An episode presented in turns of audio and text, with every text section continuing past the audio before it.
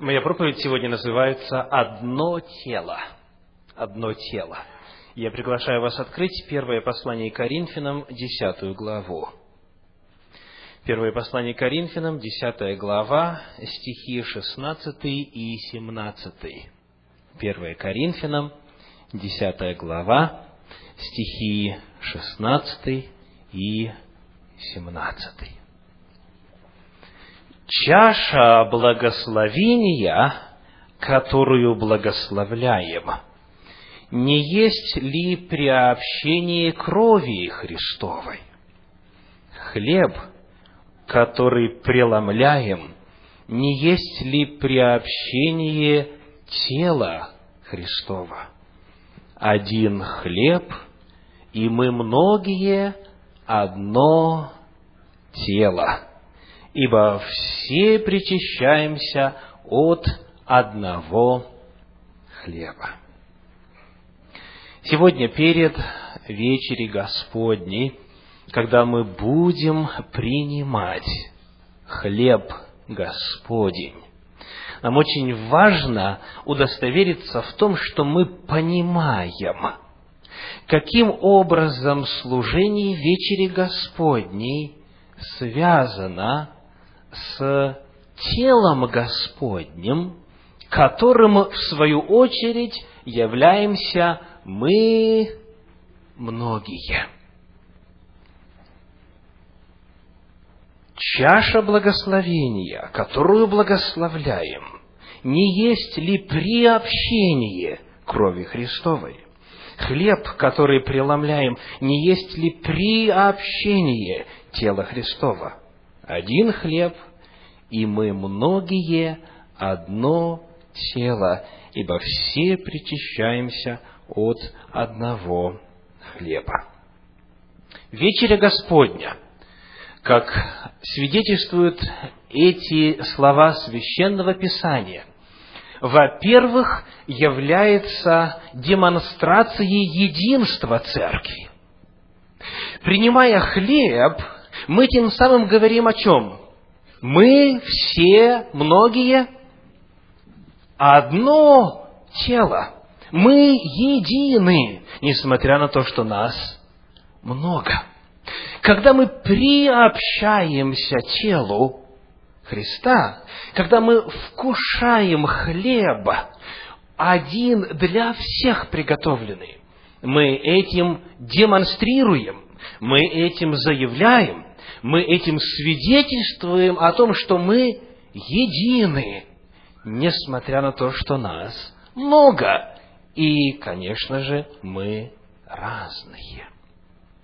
Вечеря Господня, во-первых, является демонстрацией единства. В ней участвуют только те, кто принимает верою очищающую кровь Иисуса Христа те, кто приобщается к крови Христовой, могут делать это только тогда, когда они верят в силу этой крови Христовой. Те, кто омыт кровью Христовой, те, кто обрел во Христе Иисусе прощение греха. В ней участвуют только те, кто входит в тело Христа, в церковь, как и сказано, мы многие одно тело. Как апостол Павел говорит в послании Колоссянам в первой главе, в 24 стихе, тело Христова, которое есть что? Церковь Его.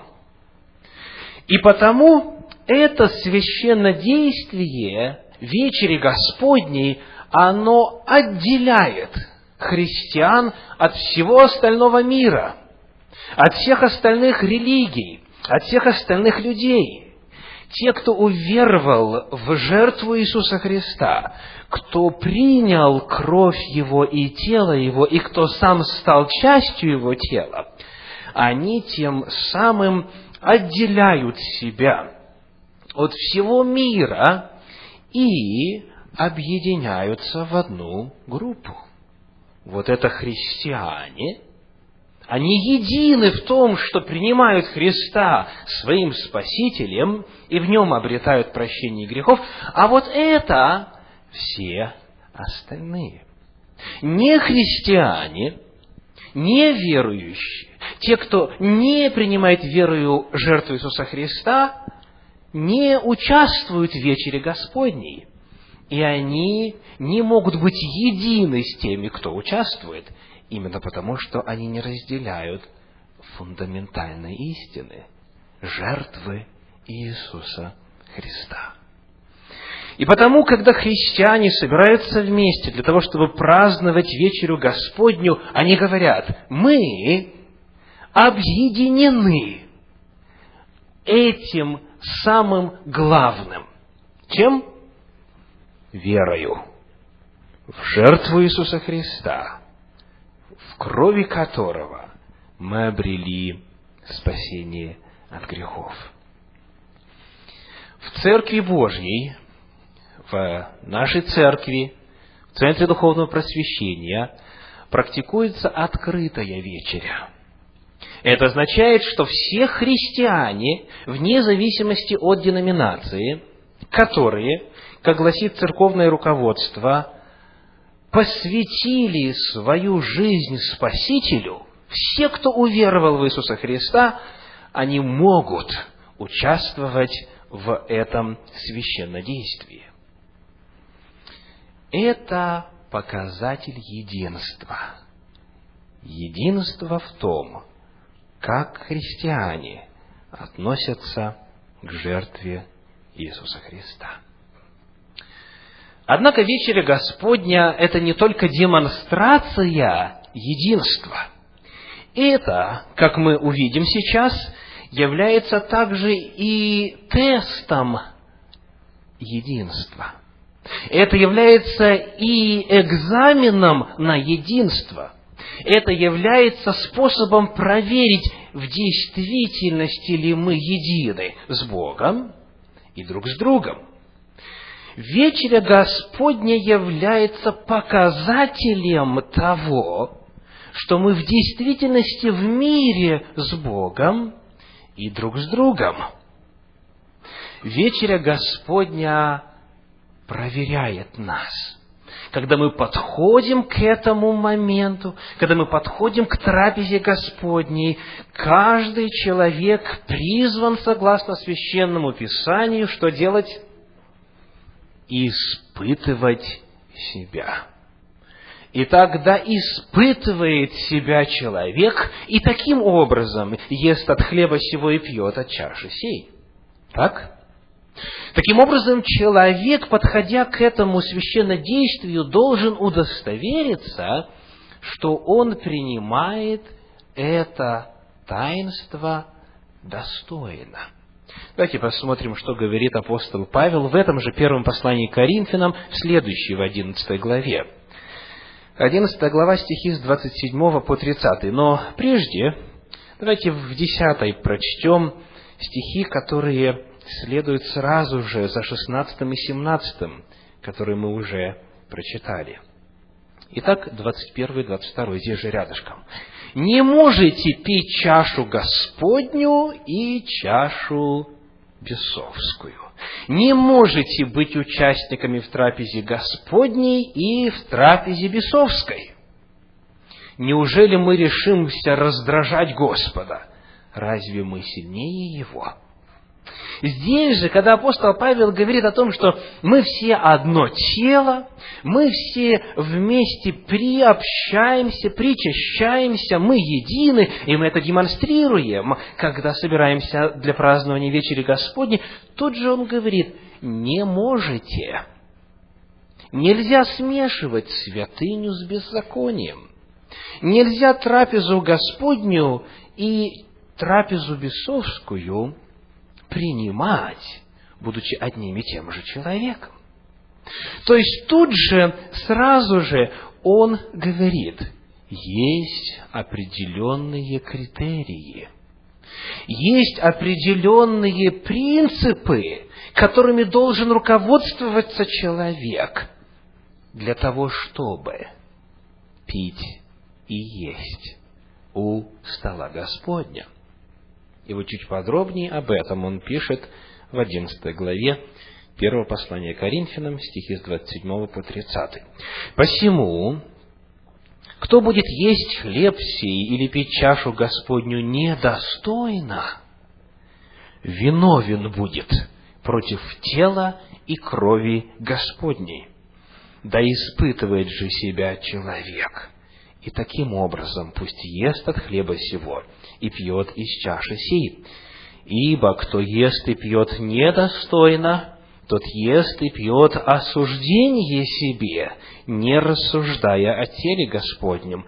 Оттого многие из вас немощны и больны, и немало умирает. Серьезное предостережение, не правда ли? Немощь, болезни и смерть могут быть следствием недостойного участия в вечере Господней. Что же такое недостойное участие? Давайте посмотрим, что апостол Павел говорит.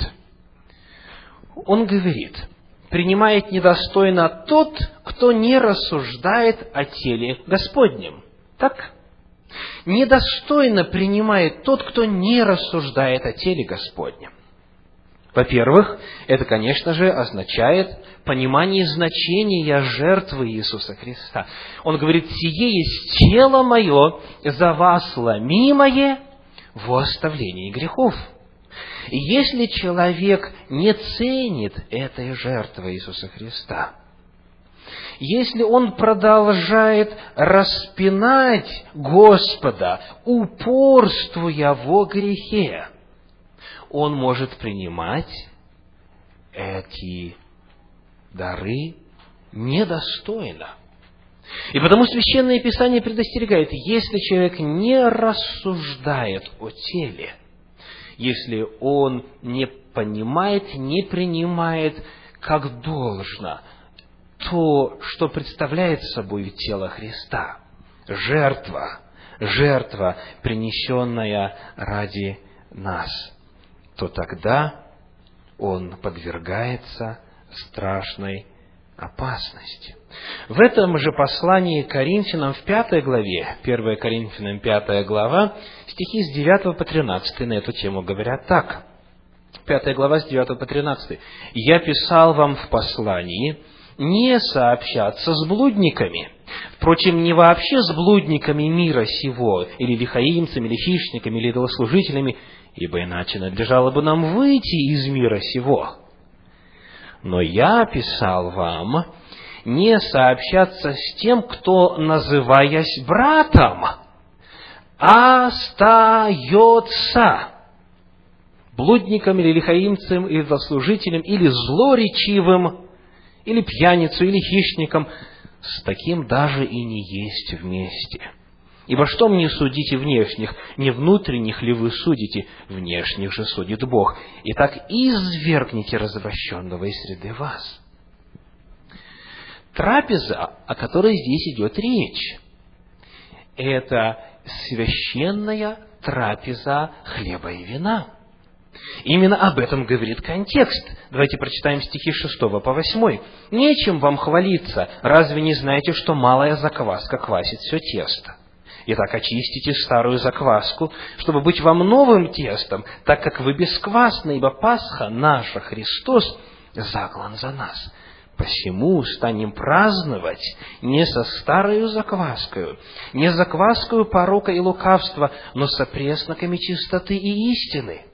Описывается вполне конкретное служение с использованием опресноков и, а, как мы узнаем дальше, вина. Хлеб и вино и вот именно в этом контексте апостол говорит, кто, называясь братом, остается, то есть он упорствует во грехе, он продолжает жить, будучи блудником. И речь здесь не идет о грехе, который человек может по своей слабости согрешить, не желая, не планируя. Речь не идет о тех людях, которые, согрешив, приходят ко Христу и снова принимают жертву Иисуса Христа, исповедуются, освобождаются от этого греха, обретают силы для новой жизни. Речь идет о тех, кто постоянно пребывает во грехе и остается, с такими не есть вместе. Такой человек будет принимать как недостойно, не рассуждая о теле Господнем, не а, рассуждая о значимости этой жертвы, пренебрегая этим телом, распиная его вновь. И потому Священное Писание говорит очень ясно и определенно в послании к евреям, что не остается жертвы за грех. Для того, кто, получив познание истины, как говорит синодальный перевод, произвольно грешит, подлинник дословно говорит, намеренно, злонамеренно, упорно продолжает грешить.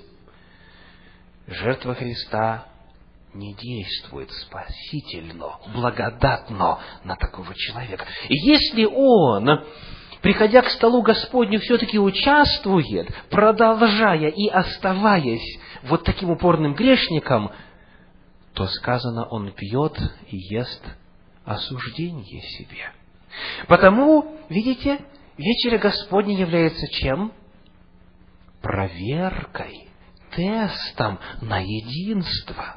В действительности ли мы можем именно в таком составе участвовать все вместе и своим участием говорить «Я часть тела Иисуса Христа».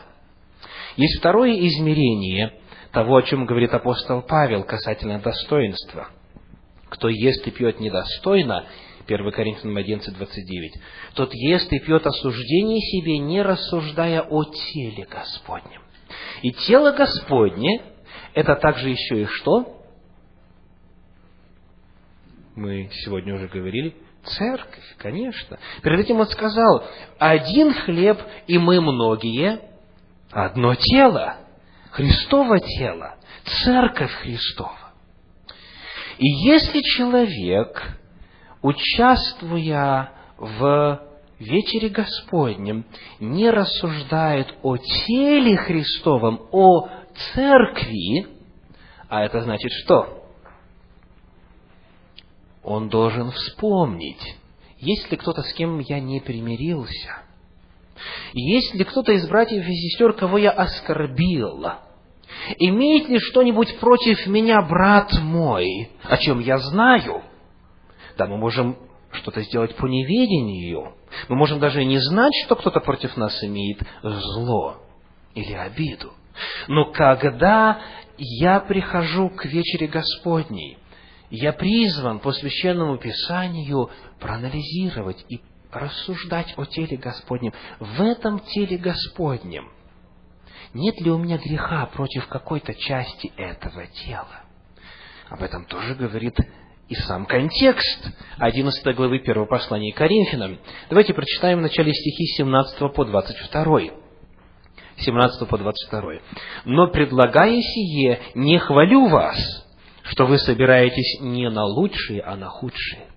Ибо, во-первых, слышу, что когда вы собираетесь в церковь, между вами бывают разделения, чему отчасти и верю. Ибо надлежит быть и разномыслием между вами, дабы открылись между вами искусные.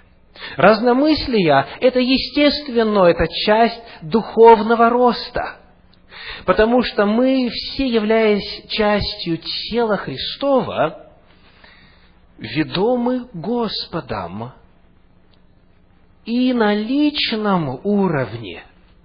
И мы призваны, собираясь вместе, как говорит апостол Павел, у кого есть научение, откровение и псалом, что дальше? Все сие да будет к назиданию – кто-то более крепок в вере, кто-то менее, кто-то больше знает Слово, кто-то меньше. Все это должно служить назиданию. Кто-то уже пошел чуть вперед, кто-то чуть-чуть задерживается. И апостол Павел говорит, я не почитаю себя достигшим. Я, оставляя задние, простираюсь вперед. Но если вы что-то по-другому понимаете, о чем иначе мыслите, что сказано дальше? И это Бог вам откроет. То есть разномыслия не являются препятствием для единства. Проблема начинается тогда, когда разномыслия становятся поводом для разделения. Еще раз прочитаю. слышу, что когда вы собираетесь в церковь, между вами бывают разделения. Один говорит, я Павлов, другой говорит, я Аполосов, один говорит, я Кифин и так далее. Апостол Павел пишет в этом послании, в этом в первой главе, в третьей главе и так далее. Вот это препятствует, потому что вместе с разделениями происходят нарушения взаимоотношений. В третьей главе первого послания Коринфянам он говорит, с третьего стиха, «Потому что вы еще плотские, плотские». Или кто-то говорит плотские, неважно. «Ибо если между вами, ибо если между вами зависть, споры и разногласия, то не плотские ли вы и не по человеческому обычаю поступаете? Ибо когда один говорит «я Аполосов», а другой «я, Павлов», то не плотские ли вы?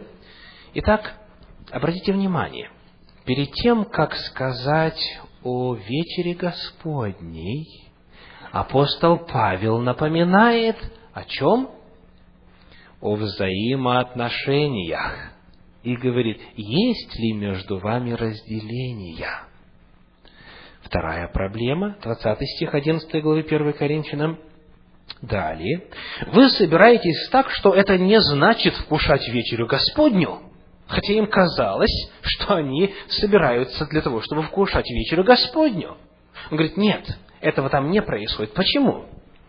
Ибо всякий поспешает прежде других есть свою пищу, так что иной бывает голоден, а другой упивается. Разве у вас нет домов на то, чтобы есть и пить? Или пренебрегаете церковь Божью и унижаете неимущих? Что сказать вам? Похвалить ли вас за это? Не похвалю. Какая вторая проблема? Разделение уже по какому признаку? По социальному признаку. Принесли свою пищу, быстренько ее съели, чтобы не дать кому? Неимущим чтобы не досталось нуждающимся. Таким образом проявляется индивидуализм, и люди разделены по а, принципу, кто больше, кто меньше получает, у кого больше, у кого меньше и дом, автомобили и прочее, прочее. Две проблемы, он говорит. Есть разделение, зависть, споры, разногласия на основании разномыслия, Вторая проблема, в принципе, даже в социальной сфере. Кто-то смотрит свысока, потому что у него просто кошелек толще. Не похвалю вас за это. И дальше он говорит, ибо, смотрите, 23 стих, ибо я от самого Господа принял то, что я вам передал. Что значит ибо? Потому что то есть то, что он только что сказал о состоянии тела Христова, о взаимоотношениях внутри церкви, это напрямую связано с возможностью достойно участвовать в трапезе Господней. И сразу после этого отрывка он говорит стихи 33, 34, 11 главы, «Посему, братья мои, собираясь на вечерю, друг друга ждите. А если кто голоден, пусть ест дома, чтобы собираться вам не на осуждение. То есть он начинает и заканчивает отрывок о вечере Господней, говоря о взаимоотношениях. Потому вечеря Господня – это тест на единство – это проверка единства с Богом и друг с другом, потому что кто ест и пьет, не рассуждая о теле Господнем, тот ест и пьет недостойно. И потому Иисус Христос говорил, Нагорная проповедь, Евангелие от Матфея, 5 глава, стихи 23 и 24. Матфея, 5 глава, стихи 23 и 24. Итак, если ты принесешь дар твой к жертвеннику, и там вспомнишь, что брат твой имеет что-нибудь против тебя, оставь там дар твой пред жертвенником и пойди прежде, что дальше? Примирись. примирись с братом твоим, и тогда приди и принеси дар твой. Вот почему это также и тест на единство. Сегодня мы, приступая к трапезе Господней, должны задать вопрос. Как мы относимся к жертве Иисуса Христа? Понимаем ли мы, не распинаем ли мы его вновь, не упорствуем ли его грехе? И, во-вторых, рассуждаем ли мы о теле Господнем, друг о друге, о Церкви Божьей? Примирились ли мы друг с другом? И в-третьих, вечеря Господня – это также способ укрепления единства и обретения силы для единства. Вечеря Господня – это демонстрация единства. Во-вторых, это проверка единства, и человек может примириться с Богом и людьми и участвовать, и быть частью тела. И в-третьих, вечеря Господня – это способ обретения силы для того, чтобы быть едиными. Каким образом это третье происходит? Во-первых, давайте посмотрим, что происходит со стороны человека – апостол Павел говорит, что когда мы участвуем в трапезе Господней, 1 Коринфянам 11 глава, 11 глава, 26 стих, 11-26, «Всякий раз, когда вы едите хлеб сей и пьете чашу сию, смерть Господню возвещаете». Итак, это служение есть способ провозглашения свидетельство, заявление, возвещение чего? Смерти Господней. Всякий раз, когда мы приходим к вечере, мы останавливаемся для того, чтобы еще раз переосмыслить для себя смерть Господню. И задать вопрос о том, почему эта смерть имела место – чем она была вызвана, насколько я причастен к смерти Иисуса Христа, что эта смерть собой являет, что она демонстрирует, как она говорит о Божьей любви, и многое-многое, все богатство истины Божьей о том, что такое смерть Иисуса Христа. Когда человек приходит для участия, он, во-первых, возвещает эту смерть он сталкивается заново с реальностью смерти Иисуса Христа. А смерть Сына Божья – это величайшая демонстрация Божьей любви. Ярче, сильнее, красноречивее о Божьей любви сказать было невозможно. Бог самого себя отдал для того, чтобы мы жили. Так Он любит нас, каждого в отдельности. И потому Священное Писание говорит, когда грешник сталкивается с этим фактом, узнает о величине Божьей любви и верою принимает эту любовь, что в его сердце происходит? Какие изменения происходят в сердце этого человека? Давайте посмотрим на послание римлянам, пятую главу. Римлянам, пятая глава, стихи с 5 по 8. 5 глава, с 5 по 8. «А надежда не постыжает, потому что любовь Божия излилась в сердца наши Духом Святым, данным нам.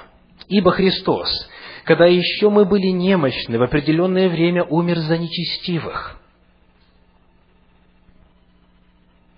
Ибо едва ли кто умрет за праведника, Разве за благодетеля, может быть, кто и решится умереть? Но Бог свою любовь к нам доказывает тем, что Христос умер за нас, когда мы были еще грешниками.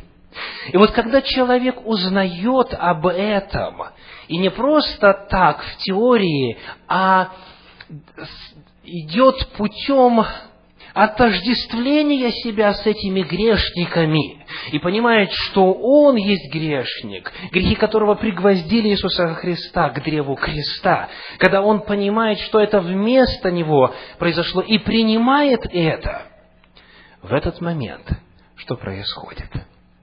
Любовь Божья изливается в сердце человека Духом Святым.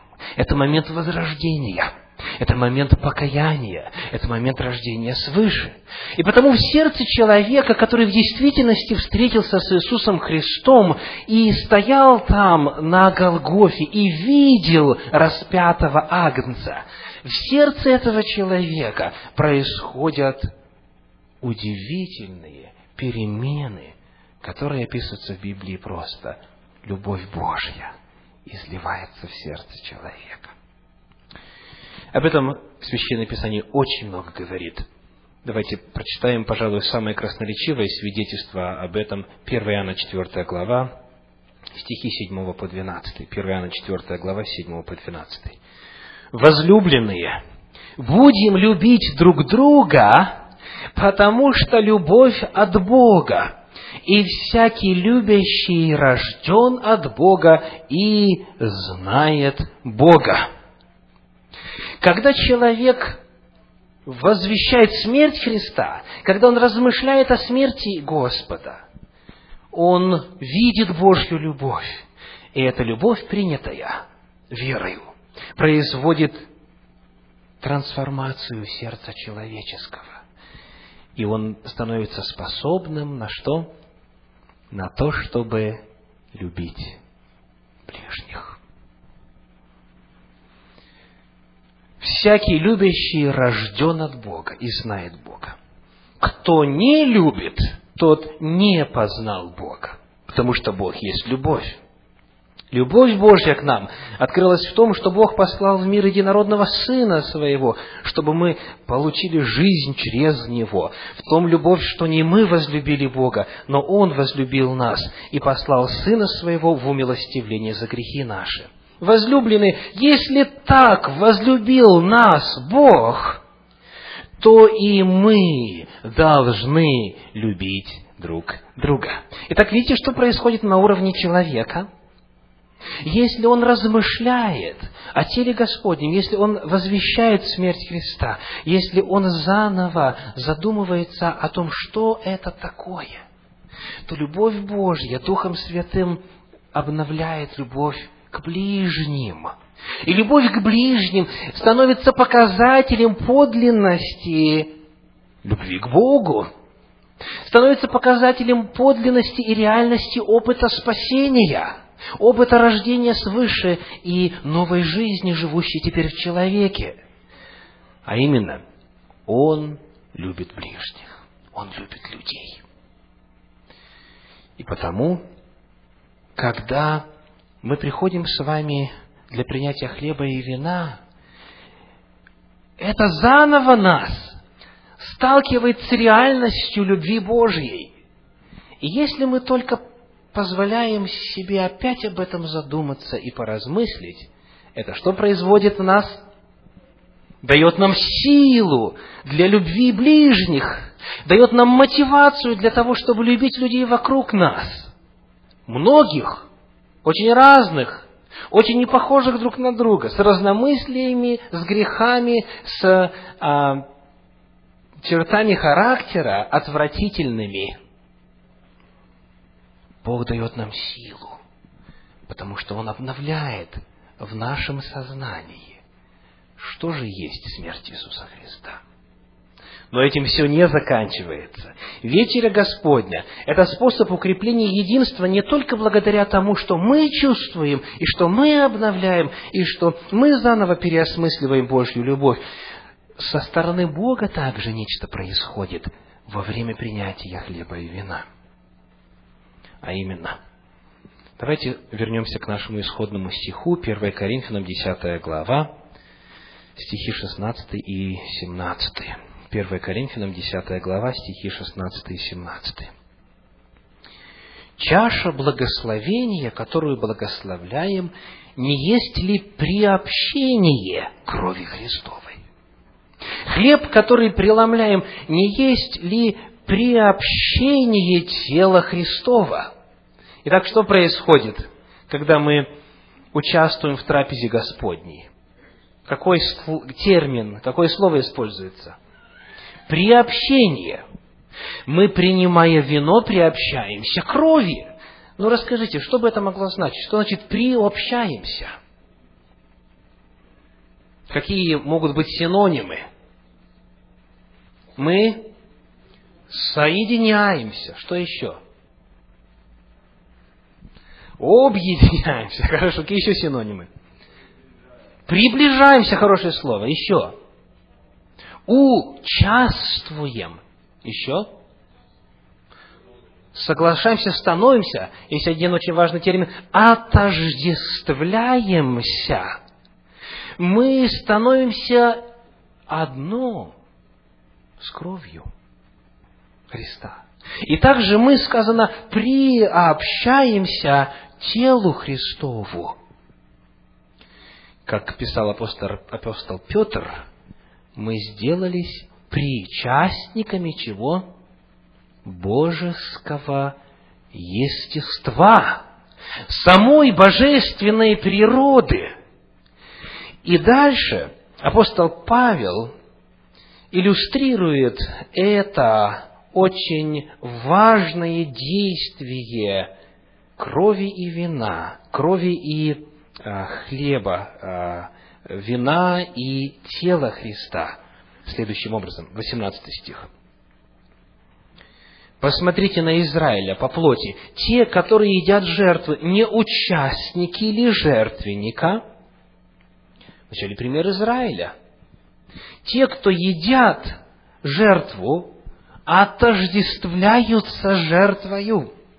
В Ветхом Завете Господь сказал, чтобы священники ели жертву за грех, таким образом снимая грех с общества.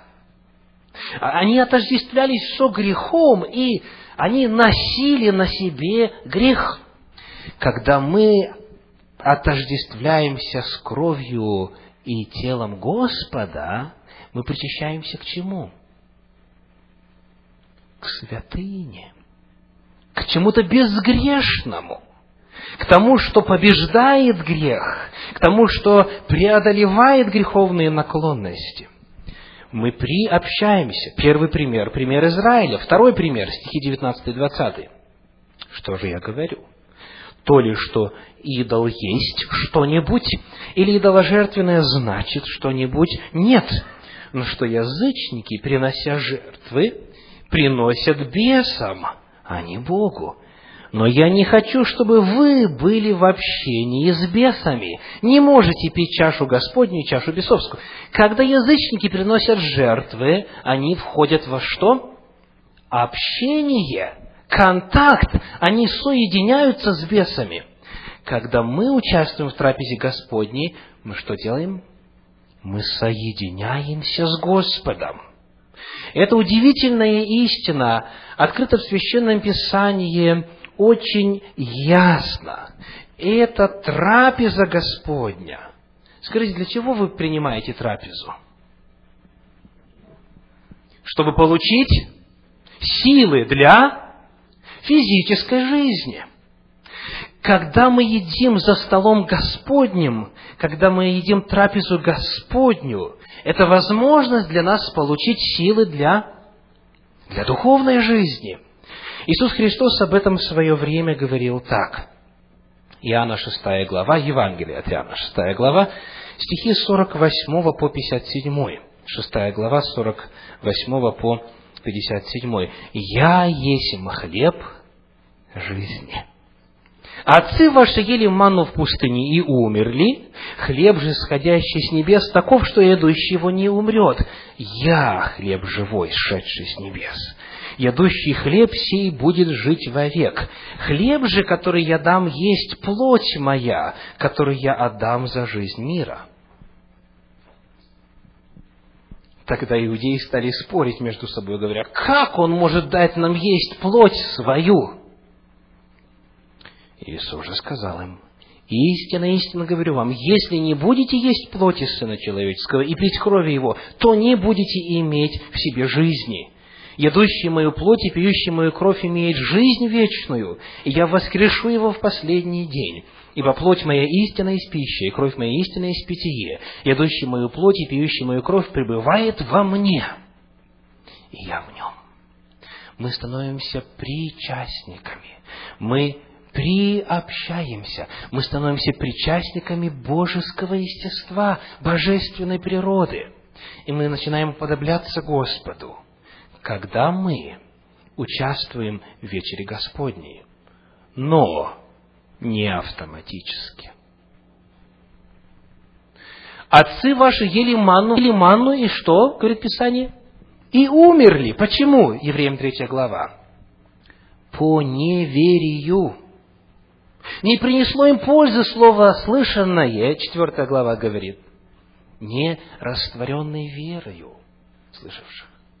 И потому, если для кого-то это просто кусок хлеба и глоток вина, это не принесет пользы. Это не принесет силы. Это не принесет возрождения. Это не принесет соединения, приобщения Господу. Потому человек должен с верою приходить к столу Господню и принимать для того, чтобы обрести силу от Господа, быть таким же, как Он, а именно любить всех безмерной любовью. И потому вечеря Господня – это еще также и способ обретения силы для того, чтобы быть едиными. Как-то теплым – это всего лишь иллюстрация. Летним утром Шел мужик по мосту и увидел другого мужика, стоящего на перилах и явно намеревающегося прыгнуть вниз. «Остановись, не делай этого!» — сказал первый. «Почему?» — ответил второй. «В жизни столько прекрасного, ради чего стоит жить!» — сказал первый. «Например?» — спросил второй. Задумавшись, первый отвечал. Ты вот верующий или атеист? Тот отвечает, верующий. Я тоже. А ты христианин или еврей? Второй отвечает, христианин. Первый говорит, я тоже. А ты приверженец епископальной церкви или баптист? Второй отвечает, баптист. Тот говорит, ну и ну, я тоже. А ты баптист церкви Бога нашего или баптист церкви Христовой? Тот отвечает, я баптист церкви Бога нашего. Первый говорит, я тоже. А ты баптист традиционной церкви Бога нашего или реформированной? Тот отвечает, реформированный. Первый говорит, ну просто невероятно, я тоже. А ты, баптист реформированной церкви Бога нашего 1879 года, или баптист реформированной церкви Бога нашего 1915 года? Второй отвечает, 1915. Первый. Ух, мерзкий еретик! — сказал первый мужик и столкнул второго вниз. Скажите, хоть это иллюстрация и, скорее всего, выдуманная, кто из вас сталкивался с чем-то подобным в своей жизни?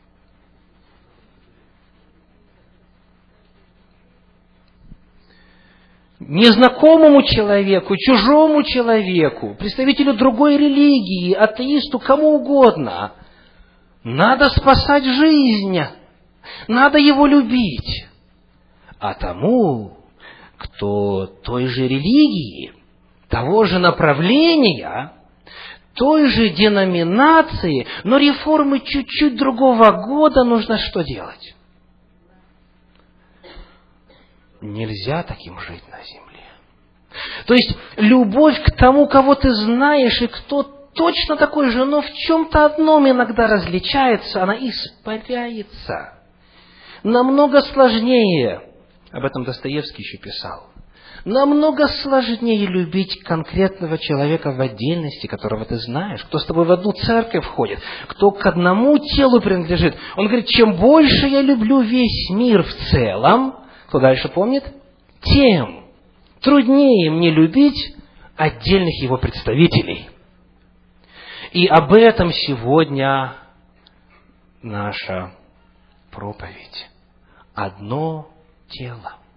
В контексте вечери Господней. Вечеря Господня – это, во-первых, что? Демонстрация единства. Во-вторых, это проверка единства. И в-третьих, это способ обретения силы у Господа для укрепления единства. Едины ли мы? Едины ли вы? Это вопрос, который нужно задать каждому перед принятием трапезы Господней. И у нас есть время. Господь установил специально служение и смирение. Служение, во время которого есть возможность примириться друг с другом, если мы знаем, что за нами вина. Только, пожалуйста, не нужно притворно, как часто бывает, если я тебя чем обидел, прости. Но что это такое? Человек говорит, я не знаю за собой вины. Я не чувствую никакой вины. Но, тем не менее, чтобы соблюсти протокол, пожалуйста, прости. Нет. Если виновен, значит, нужно просить прощения. Если не знаешь, нужно узнать, не согрешил ли я против тебя. И узнав, в чем именно, просить прощения и примириться. В Церкви Божьей происходит служение смирения, служение многомовения, которое является подготовкой сердца к принятию хлеба и вина, для того, чтобы участвовать достойно, рассуждая о теле Господнем. В завершение я хочу пригласить вас участвовать в общей молитве, которую я приглашаю произнести вслух, в унисон всем, кто разделяет эти слова. Я буду произносить строчку и прошу повторяйте за мной. Это древняя молитва Скова. Это молитва, которая выражает сознание человека, желающего быть в мире с Богом, быть в мире с ближними. Поднимемся для молитвы. Господи, сделай руки мои проявлением Твоего мира. И туда, где ненависть, дай мне принести любовь. И туда, где обида, дай мне принести прощение. И туда, где рознь, дай мне принести единство. И туда, где заблуждение, дай мне принести истину. И туда, где сомнение, дай мне принести веру. И туда, где отчаяние, дай мне принести надежду и туда, где мрак, дай мне принести свет. И туда, где горе, дай мне принести радость. Помоги мне, Господи, не столько искать утешения, сколько утешать, не столько искать понимания, сколько понимать, не столько искать любви, сколько любить, ибо кто отдает, тот получает. Кто забывает себя, вновь себя обретает – кто прощает, тому прощается. Кто умирает, тот возрождается в вечной жизни. Помоги же мне, Господи, сделай руки мои проявлением Твоего мира. Аминь.